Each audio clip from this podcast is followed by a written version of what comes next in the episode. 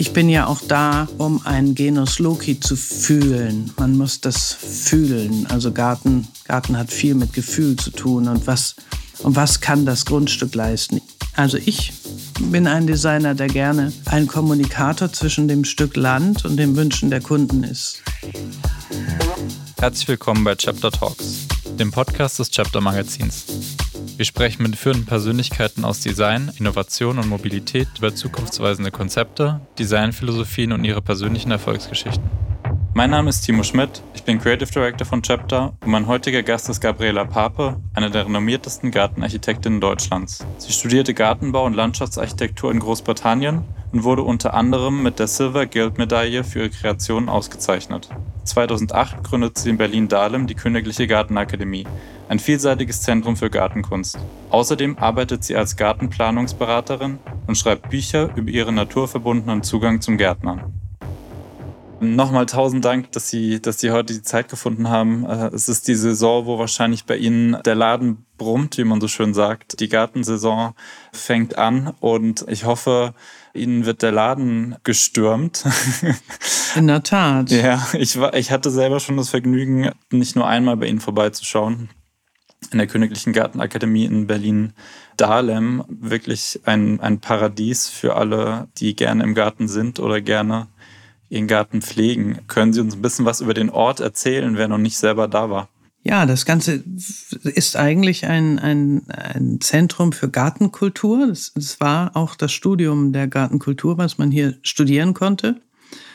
Das ist so ein bisschen in verloren, also in Vergangenheit geraten und deshalb habe ich gedacht, ich, wir küssen das mal wach und versuchen die Gartenkultur hier bei uns so ein bisschen wieder ins Zentrum zu bringen. Also es gibt hier eine Gartenschule, es gibt ein Designstudio, es gibt natürlich eine große, sehr große Gärtnerei, also spezialisiert auf Stauden und besondere Gehölze, Obst jetzt auch sehr viel, sehr viel Nachfrage mit äh, Obst und Gemüse und wir haben auch ein kleines Café. Es gibt einige Geschäfte, die hier angesiedelt sind, also wie, weiß nicht, äh, Manufaktum und ein, ein Gartenaccessoire-Geschäft.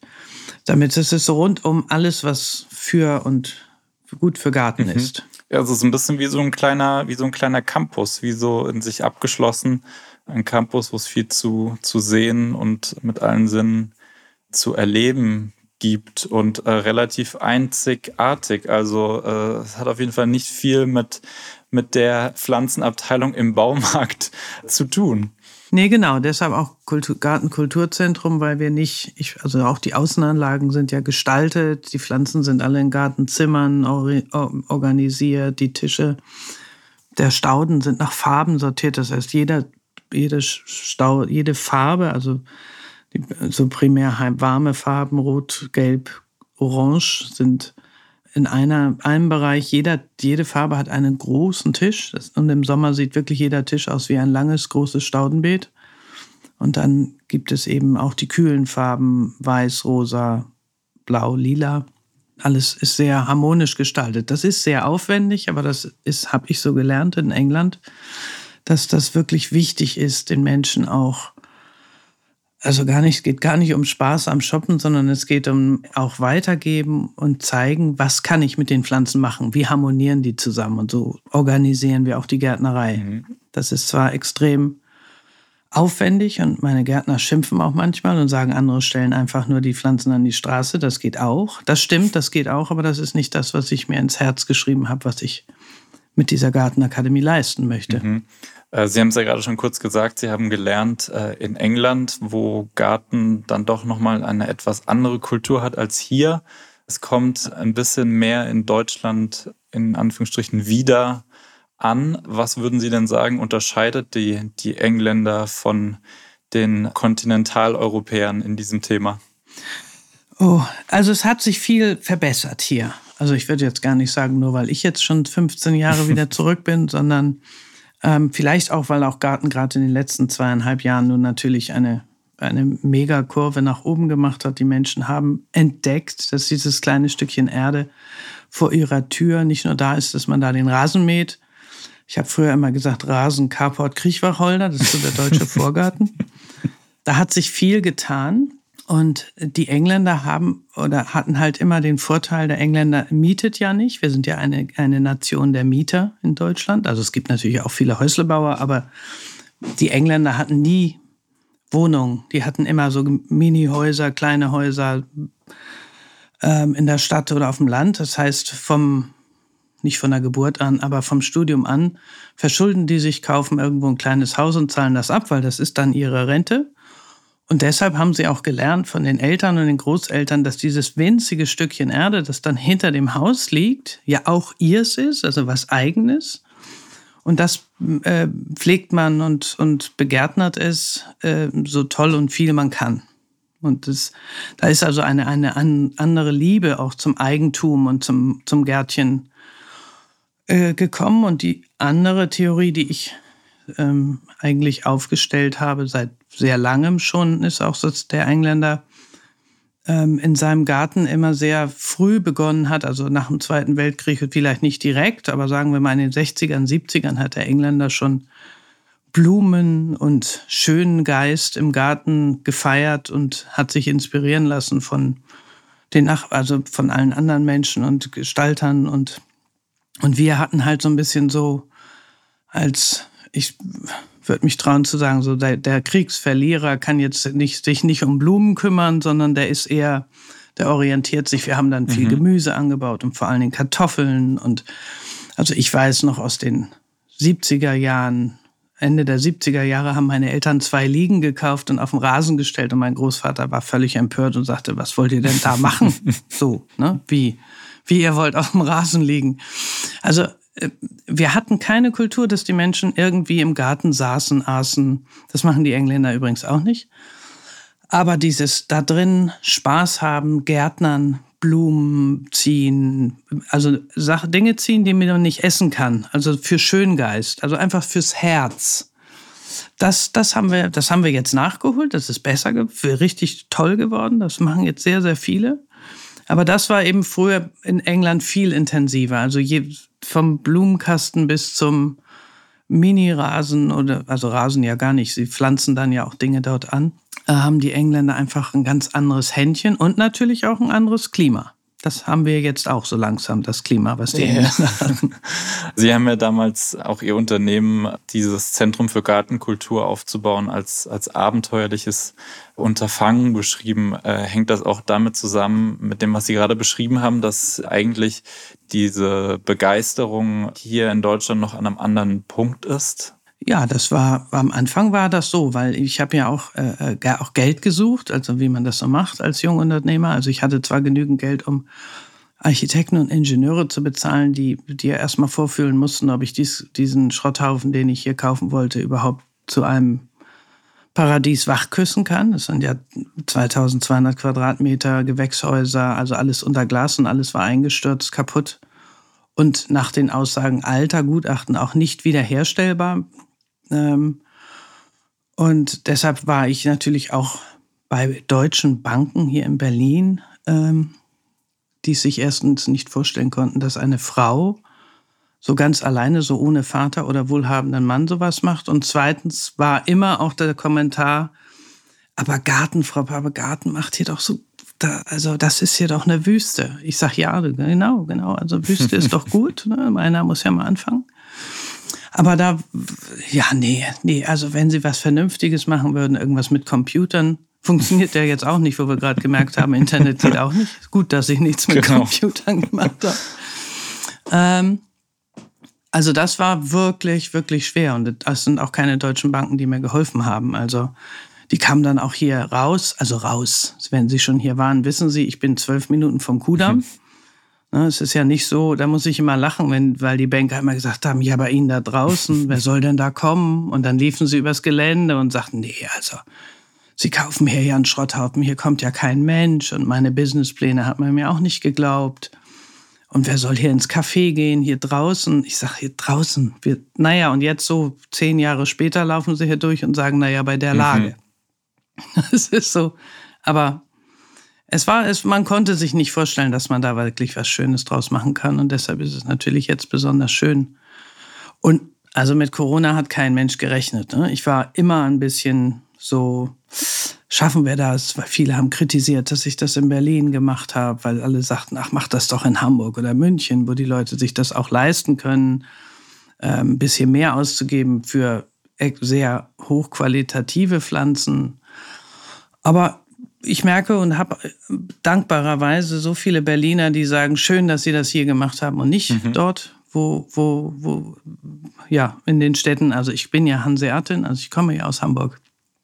Aber ich fand immer, also aus, wenn man aus New York oder Paris oder London Deutschland betrachtet, dann ist und war eigentlich schon vor 20 Jahren Berlin der Ort, wo man hin sollte, wenn man neue Ideen hatte. Und für mich war Berlin so das, der Dreh- und Angelpunkt auch zum Osten. Und ich fand das immer sehr, sehr spannend. Ich hätte nie gedacht, dass ich diesen, diesen Ort habe ich ja nur durch Zufall gefunden. Oder er hat mich gefunden, weiß ich nicht genau. Ich wäre halt nie auf so eine größenwahnsinnige Idee gekommen. Hm. Ähm, ich suchte eigentlich nach was viel kleinerem. Äh, äh, diese Idee, sowas aufzubauen, hatte ich nie. Ich wollte mich eigentlich verkleinern, nachdem ich in England meine Firma geschlossen habe und nicht vergrößern. Ja, ich wollte natürlich gerade schon sagen, äh, interessant, dass Sie da solche Probleme hatten, auch mit der Finanzierung, weil Sie ja jetzt nicht aus dem Nichts kamen, sondern in England hatten Sie ja schon mit Ihrem Gartendesign-Studio, das Sie mit Ihrer Partnerin geführt haben, äh, ja schon eine gewisse Reputation, aber das ist nicht rübergeschwappt nach Deutschland. Nee, das war nicht rübergeschwappt. Also es war sehr, sehr, auch die Banker sagten, ja, wie glauben Sie, dass Sie das schaffen? Und ich sage, naja, also ich weiß schon, was ich tue und ich weiß schon, wie man das macht. Und ich habe auch sehr großartige Kunden für meine Architekturbüros. Die habe ich auch immer in Deutschland gehabt, auch aus England. Also ich bin ja viel auch gereist, ähm, wo man auch reisen konnte. Aber äh, das war hier sehr, sehr dürftig also angekommen bei denen. Also war schon eine schwierige, schwierige Geburt. Und dann habe ich ja in der Zeit der Herr Sarrazin hatte mir ja damals den Kaufvertrag hier irgendwie abgenommen, weil er meinte, das sei nicht in Ordnung oder ich bin vielleicht eine Heuschrecke. Ähm, war ja so die Zeit der Heuschrecken und da ging das, das Goya ging pleite und das Stilwerk war auf wackeligen Füßen und, und nun wollte ich auch sowas, so ein Stilwerk für Gärten machen eigentlich, ja, so, ne? So ein Con Concept Store for Gardens. Und dann war dieser Kaufvertrag verschwunden. Ich bin fast in einer Irrenanstalt gelandet und habe mich dann aber abgelenkt eben mit dieser Chelsea Flower Show in London. Da sind sehr viele unfassbare ähm, Zufälle, an die man fast nicht mehr glauben kann, zusammengekommen, dass ich überhaupt da rein durfte, dass ich einen deutschen Senkgarten dort bauen durfte, dass eine der konservativsten Zeitungen mich überhaupt äh, sponserte als Deutsche. Ähm, das, so ein Garten kostet ja immerhin fast eine Million. Also das sind, und das für eine Woche. Also mhm. yeah. es ist halt keine Show, es ist eine Show. Ne? Also es mhm. ist so keine Gartenschau. Ja, ich glaube, man muss es kurz für alle nicht Gartenkenner äh, erklären. Die Chelsea Flower Show ist eine der, oh, wenn nicht sogar die berühmteste, eine, ist schon eine Competition auch, bei der für eine Woche eben Unternehmen und in jedem Fall auch äh, eine Zeitung Showgärten anlegen lassen, die dann prämiert werden? Genau, es gibt fünf große Firmen. Also einmal ist der Daily Telegraph, der hat mich gesponsert. Dann gibt es so äh, äh, äh, große Champagnerhäuser. Äh, ich will jetzt keine Reklame machen, aber große Champagnerhäuser. Früher, manchmal hat Chanel dort einen Garten gehabt, die Times hatte einen Garten. Es war so ein Renommee und der Montag, das ist immer, wo die Queen kommt. Da dürft keine Öffentlichkeit auf diese Show, wenn die eröffnet wird da kommen, da, da machen die dann ihr Corporate Entertainment. So wird das überhaupt finanziert. Mhm. Ne, also die, da gibt es ja in jedem Garten Champagner und irgendwelche berühmten Menschen kommen vorbei und viele Stars kommen. Also besides the Queen, also da kommen, kommen viele Popstars und also es ist so ein bisschen so wie, wie die Oscars, nur nicht so schick. Ja, und damit habe ich mich halt abgelenkt und danach ist auch viel mehr geflutscht. Also da hat man dann, wenn man dann ein paar schöne Bilder mit sich und der Queen hat ähm, und Prinz Charles und Camilla und wer da noch so alles vorbeikommt, dann fingen sogar hier die Leute an, mir zu glauben. Das hat dann schon geholfen. Irgendwann kam dann auch, aber nicht deshalb, äh, sagen wir klanglos mein Kaufvertrag wieder zurück im Juni 2006, äh, 2007 Ähm, und ich wollte ja im, im, im Mai 2008 eröffnen. Das machte das dann sehr, sehr knapp. Ich habe dann auch festgestellt, weil alle dachten, ich kriege das Grundstück nicht, hat auch keiner den Bauantrag bearbeitet. Also alle Knüppel, die einem in den Weg gelegt wurden, aber wir haben was Schönes draus gebaut. Ja, wenn man es heute sieht, mag man sich das nicht vorstellen, welche Hürden sie dann nehmen mussten ja, großen äh, Glückwunsch dazu, dass das dann alles, also mit Glück hat das ja nicht nur zu tun. Ähm, das ist natürlich auch schon. Auch sehr viel. Ich eine Leistung. genau, aber wenn man so zurückguckt auf ihren persönlichen Werdegang, sie hatten ja schon sehr früh mit Garten zu tun. Nicht nur, dass sie als Kind der Geschichte nach schon öfters mal aus dem Laufstall ausgebrochen sind zum Blumenpflücken. Sie sind auch, was wahrscheinlich die wenigsten Menschen von sich behaupten können, in einem designten Garten oder mit einem designten Garten aufgewachsen, was ich sehr interessant finde, dass das, das dann so eine Rolle auf ihren weiteren äh, Werdegang hatte. Ja, das stimmt. Man realisiert das natürlich als Kind nicht. Ne? Aber ich merke das jetzt eben auch oft an Kunden, die sagen, man, Sie haben unseren Kindern, Sie haben uns mal vor 15, 20 Jahren einen Garten gestaltet oder jetzt mittlerweile vielleicht vor 25. Ähm, und unsere Kinder, die sind das so gewohnt und die sagen jetzt schon immer, also die, die haben ja gar keinen Garten, die anderen bei den Freunden und so. Und, das, und genau so ist es mir gegangen. Man muss ja erst älter werden, um das zu, to appreciate. Ne? Also mhm. es ist so eine. Ähm, ich bin sicher, ich bin nicht durch den Garten gegangen als Achtjährige und habe gesagt, oh, toll, ein gestalteter Garten. Aber das hat mich so geprägt, dass, dass man Räume schaffen kann, dass man durch Pergolen, äh, Zimmerräume, Achsen, also ja, das hat mich sehr geprägt und mein, meine Eltern haben das nur gemacht. Mein Vater war Architekt und ähm, der hat immer gesagt, nee, nee, also Garten, das gehört dann, das ist eine andere Profession, da muss man Respekt haben. Das ist auch wirklich ein Können und die richtigen Pflanzen an den richtigen Ort.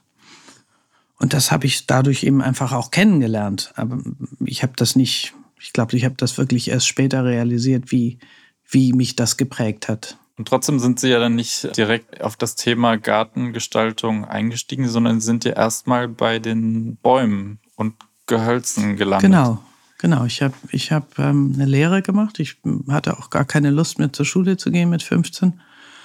Das fand ich eigentlich echt nervig und ähm, habe dann gesagt, ich möchte gerne Gärtner werden. Das ist besonders gut angekommen zu Hause. Und dann habe ich aber tatsächlich, eine, sind meine Eltern da mitgegangen. Es ist ja auch immer schön, wenn Eltern da nicht irgendwelche ihre persönlichen äh, Wünsche und Hoffnungen in Kinder stecken, die die dann gar nicht leisten können. Ne? Also ich bin ja dann irgendwann von selbst drauf gekommen, dass ich vielleicht nicht mein Leben lang Bäume ausgraben möchte, obwohl ich das sehr schön fand, ähm, aber dann eben auch gemerkt habe, das kann man jetzt nicht sein ganzes Leben lang machen als Frau. Und eben durch die Pflanze gelernt habe, wie man sie stellen kann und wo, wo sie sein möchte, wo sie nicht sein möchte.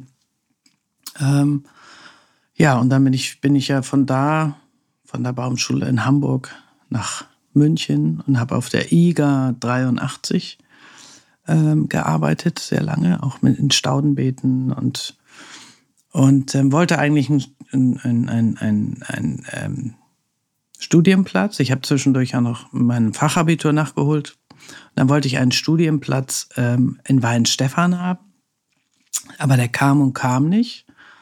Und dann hat mich eine Freundin angerufen, ob ich nicht nach England kommen will, so, so, ein Studium der Anthroposophie machen, wo da verbrennt man Mäuse, wenn der Mond im Krebs steht. Dann habe ich gedacht, boah, das hört sich cool an. da, da gehe ich jetzt hin. Ähm, da war ich 20, glaube ich, ja, 20.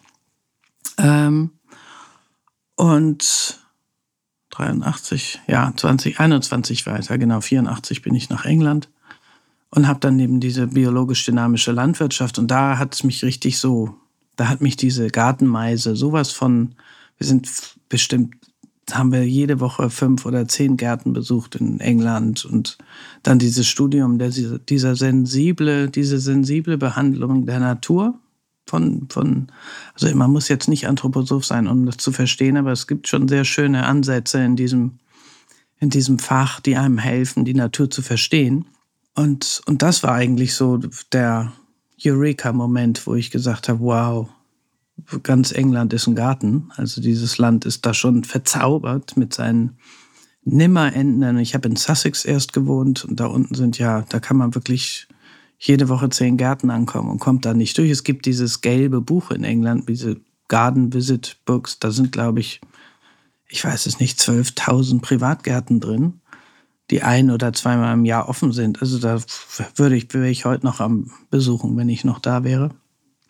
Das hat mich sehr geprägt. Das fand ich faszinierend. Hat sich da für Sie schon so ein gewisser Stil ähm, rauskristallisiert, wo Sie gemerkt haben, das sind, das ja. sind solche ja. Gärten möchte ich gestalten? Naja, die englischen Gärten hatten schon so ein, so ein, also meine Gärten haben schon sehr viel englischen Stil. Also dieses, diese Räume schaffen, Achsen, Trepp auf, Trepp runter, Hecken setzen, das Schließen von, von, also das Einschließen, das von aus dem Schatten ins Licht gehen, aus dem Licht in den Schatten gehen. Ähm, Expectation and Surprise, also Erwartung und Überraschung. Der Garten hat immer die Aufgabe, ein, etwas Neues zu erwarten und dann auch muss es auch erfüllt werden. Und da kann da nicht irgendwie der Komposthaufen sein, wenn man so eine Erwartung schürt. ähm, ein schöner Komposthaufen vielleicht. Ja, naja, der gehört ja auch unbedingt dazu. Aber so diese, diese, diese, äh, die Idee des englischen Gartens in all seinen Füllen. Also es gibt ja auch englische Landschaftsarchitekten, die haben traumhafte italienische Gärten. So Russell Page, so einer, von dem lese ich auch immer noch viel. So ein bisschen so ein wilder, der traumhafte italienische Gärtenmann denkt, man ist in Italien und das mitten in England. Was kann man mit Pflanzen, wie kann man mit Pflanzen Moods, Stimmungen verändern? Ne? Das, das, das, ich glaube, das ist auch etwas, das mich sehr geprägt hat, ist die Tatsache, dass unsere Malerpalette sind halt die Pflanzen und deshalb muss man sehr, sehr viele Pflanzen können. Da hat mir natürlich das Studium in Q sehr geholfen. Da mussten wir Tausende von Pflanzen lernen in den drei Jahren aus allen Klimazonen der Welt. Und dann weiß man eben auch, wenn man die Familie der Pflanze kennt und ihr Herkunftsland, dann weiß man, was diese Pflanzen haben möchten, was sie brauchen, wo sie gerne sind, wo sie nicht gerne sind. Ähm, und dann kann man Atmosphären kreieren, möglichst mit Pflanzen, die dann auch gerne dann da sind. Ähm, und das ist, das ist faszinierend, dass man, man irgendwie mitten in in, einem, in englischen Regengebieten, italienischen Garten und egal, ob es regnet oder die Sonne scheint, es wirkt wirklich italienisch oder mediterran zumindest und einen typischen englischen Garten und, und. Aber auch die bewegen sich und verändern sich sehr gerade. Also die Engländer haben ja sehr auch die deutsche, ähm, eine, eine deutsche Art der Pflanzenverwendung sehr angenommen, also Stauden auch in, mehr in die natürliche Form zu bringen. Das sind sie sehr, äh, lehnen sie sich gerade sehr an, das, an, an, an eine deutsche Philosophie, die schon ein bisschen älter ist. Es fing vielleicht an mit Karl Förster, der war ja noch sehr formal, aber ähm, da gibt es eine Reihe von Gestaltern, die sehr großen Einfluss heutzutage haben auf die englische Gartengestaltung. Also das passiert auch. Mhm.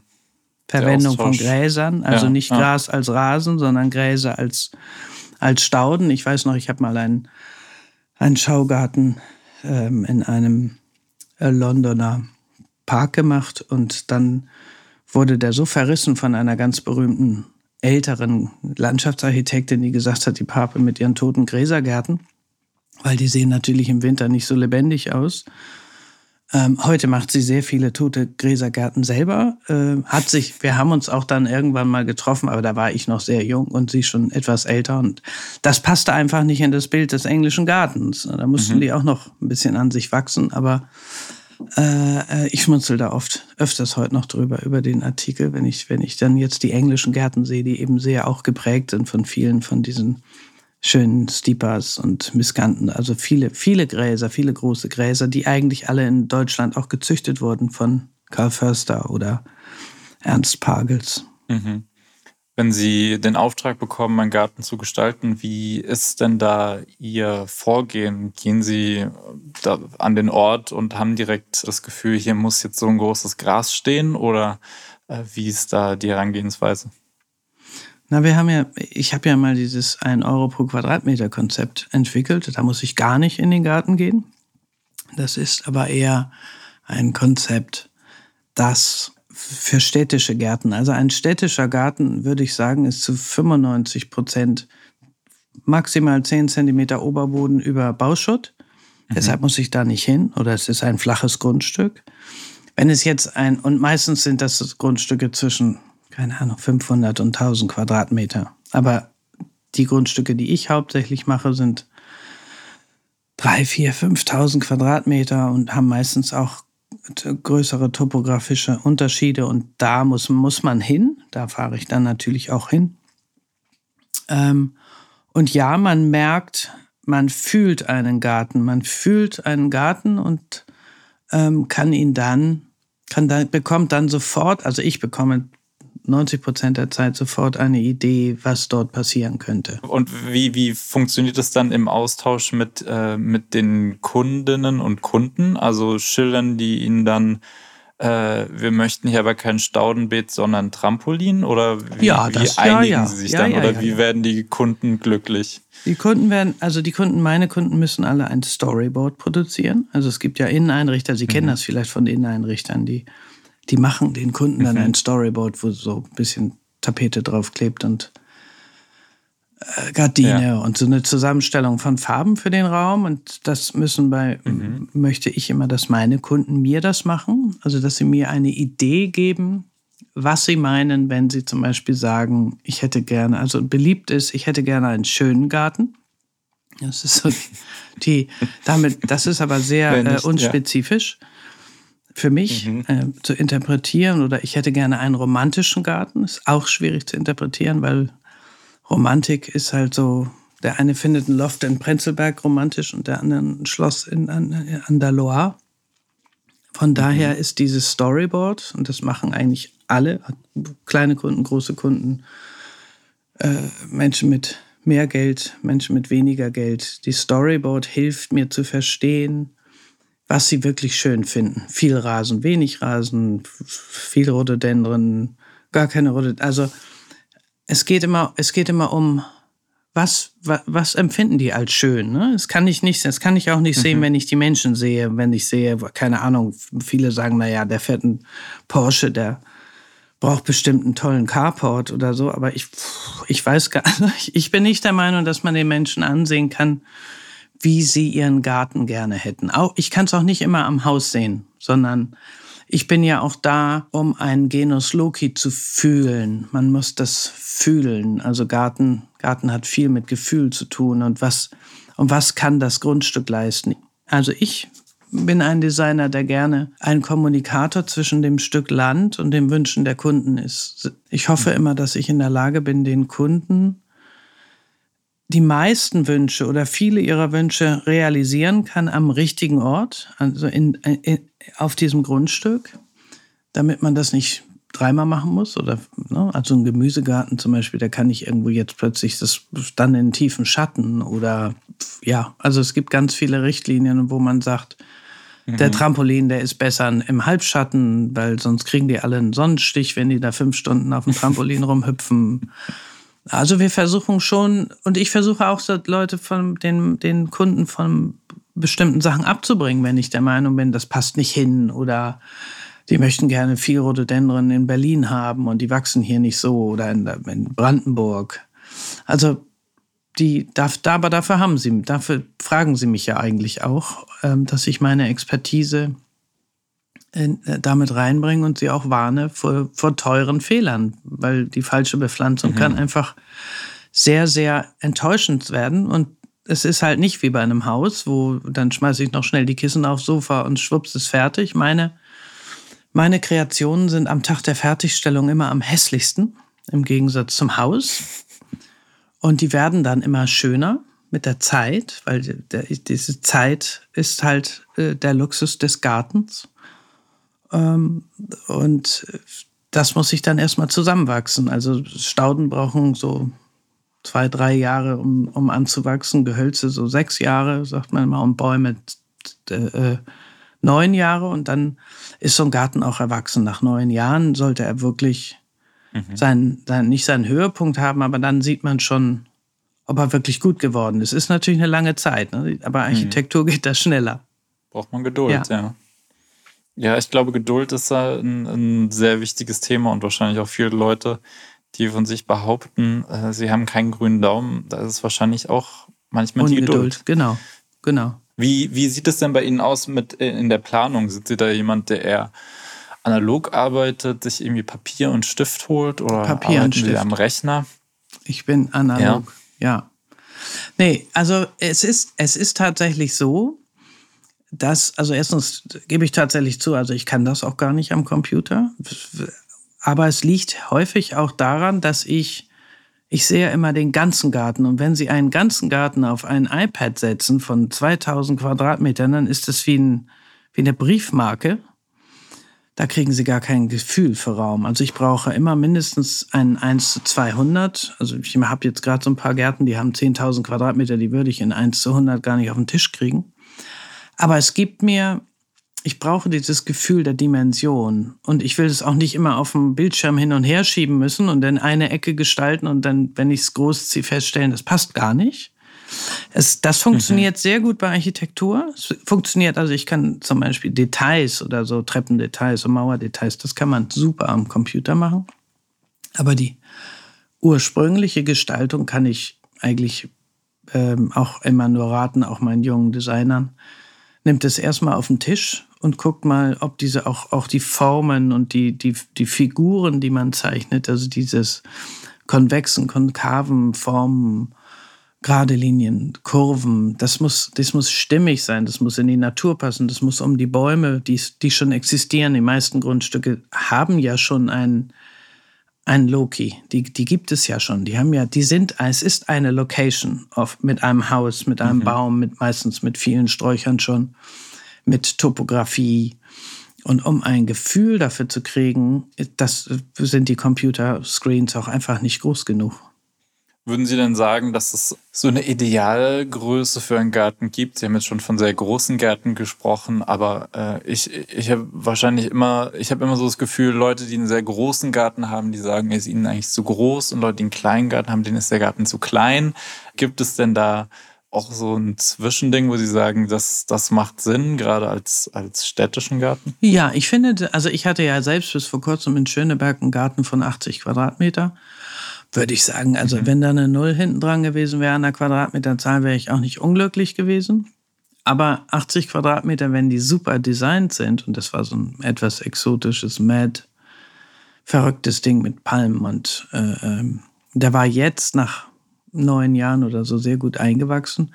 Das war eigentlich für meinen, für meinen Lebensstil, also dass ich wenig zu Hause war, dass ich lange Stunden gearbeitet habe und nicht viel Zeit im Garten hatte, fantastisch. Also ich würde mal sagen, wenn ich jetzt den Nachbargarten noch dazu gehabt hätte, also nochmal 80 Quadratmeter oder so und so 150, 180, das wäre für die Stadt reichlich, für innerstädtisch. Ähm, aber wenn man ein bisschen draußen ist und wirklich, wirklich Achsen kreieren möchte und wirklich in der Lage sein möchte, ähm, da eine schöne Form reinzubringen und auch den Garten erleben zu können, dann sind natürlich 500 oder 800 bis 1000 Quadratmeter das somit das Tollste. Ähm, was, was mhm. zu gestalten ist immer noch sehr schwierig. Also je kleiner, umso schwieriger. Ich finde ja große Gärten sehr wesentlich leichter zu gestalten als kleine Gärten, weil eben wenig Platz ist für alle Wünsche. Ja. ja. Wahrscheinlich ist auch am Ende immer so diese Frage von, wie viel Platz braucht man noch selber zum Leben? Und gerade die letzten zweieinhalb Jahre haben uns den Wert von, von Personal Space, ob es jetzt angefangen bei Social Distancing über wie groß ist die eigene Wohnung, wenn man da ein bis zwei Wochen sich drin aufhalten muss. Wie, wie groß ist die und ist die groß genug? Sie haben es auch schon eingangs erwähnt, das Thema Garten äh, wird für viele Leute interessanter, nicht nur zu Pandemiezeiten und äh, der Garten wird auch politisch und ökologisch bedeutsam, wenn es um sowas geht wie den Klimawandel? Welche, welche Aspekte fallen Ihnen dazu ein? Ja, dass wir, dass wir alle da eine Aufgabe tragen. Also dass das, das äh, neulich habe ich ein Interview gegeben über, über diese grässlichen Kiesgärten oder Schottergärten nennt man die, glaube ich, wo, wo es darum ging, die zu verbieten. Und ich gesagt habe, naja, verbieten, ich wäre schon schön, wenn die Menschen, die nun wirklich das Glück haben, so ein, so ein Stückchen Land zu besitzen, egal wie groß, äh, inklusive Balkon, dass, dass man da auch ähm, der Welt und sich selbst so ein bisschen das schuldet, dass man das ähm, naturnah und ökologisch oder also vor allen Dingen schön macht. Also ein, ein, nur ein Rasen oder sowas, also äh, äh, tut's da halt nicht. Ne? Und, und das war, ich glaube, das war immer einer der großen, großen Fehler, die hier, deshalb vorhin mein Rasencarport-Kriechwacholder-Satz, ähm, wenn die Menschen natürlich glauben, dass Rasen pflegeleicht ist, dann ist, die Wette schon verloren. Und das war halt viel der Fall ne, in diesen Vorgärten, wo die Leute gesagt haben, ey, da muss ich 30 Mal im Jahr, also von Mai bis September, muss ich da jede Woche mähen. Das will ich nicht. Das ist ja irre. Was stimmt, gebe ich zu. Ähm, vor allen Dingen ist es ja auch so, es gibt ja immer diesen in Deutschland so diesen Freitagsrasen. Ne? Oskar, nun geh mal raus. Ja, guck mal, der Rasen ist wieder hoch und dann regnet's und dann mal will man es Sonntag, Samstag machen, aber da muss man dann einkaufen. Dann will man es Sonntag machen, da ist verboten und Montag sieht es dann schon so schlimm aus, dass die Nachbarn schon drängen. Ähm, und also Rasen ist äh, wirklich nicht, also der, der, hat den Menschen viel Stress gemacht. Es ist so ein Phänomen. In England gibt es gerade das Phänomen, dass sie nennen die die ähm, Lawn People, Rasenmenschen, äh, Menschen, die sehr viel Wert auf Rasen legen. Das ist ja so eine aussterbende Spezie gerade. Das ist ganz spannend. Das ist so eine, auch eine richtige Bewegung. Also in England ruft man gerade auf, ähm, No Lawn Mowing May. Also man soll im Mai mal den Rasen nicht mähen, sodass die Menschen mal sehen, ähm, was, was eigentlich alles aus, und das, und das in mhm. England, dass die mal sehen, was alles Tolles aus ihrem Rasen rauswächst in Wirklichkeit. Ne? Dass man also wirklich innerhalb von vier bis sechs Wochen da eine Wiese hat mit Blumen, Blumen, die man nie wusste, dass sie da drin sind, weil man sie mit irgendwelchen Pestiziden, Insektiziden, Herbiziden, ich, das letztere war eigentlich das, was ich suchte, Herbizide, also Unkrautvertilger, was da alles in, der, in dem Gras ist. Ne? Und ich glaube, das ist, äh, äh, war hier eben auch die Krux, dass die Leute sagen, nee, also diese 30 Mal im Jahr Rasenmähen, jede Woche anderthalb oder zwei Stunden will ich nicht, da muss ich Benzin kaufen oder oder. Ähm, ich schmeiß da jetzt einen Sack äh, Steine hin und pflanze dann Plastikbonsai rein und gut ist. Ähm, das ist natürlich das andere Extrem, aber ich glaube, dass wir äh, mit unserem Stückchen Land ein wenig Verpflichtung uns selbst gegenüber haben, ähm, diesen, diese, diese Seele in den Garten zu lassen, ne? etwas, etwas zurückzubekommen, auch von einem schönen Garten. Das ist ja nicht nur, dass der nur nimmt, sondern der gibt ja auch. Ja, das hat ja auch immer viel mit, mit Trends zu tun. Also klar, der Rasen in England gehört schon auch zur Kultur dazu, aber diese Schottergärten, ähm, ja, das, das kann man wohl eher als, als hoffentlich kurzlebigen Trend bezeichnen.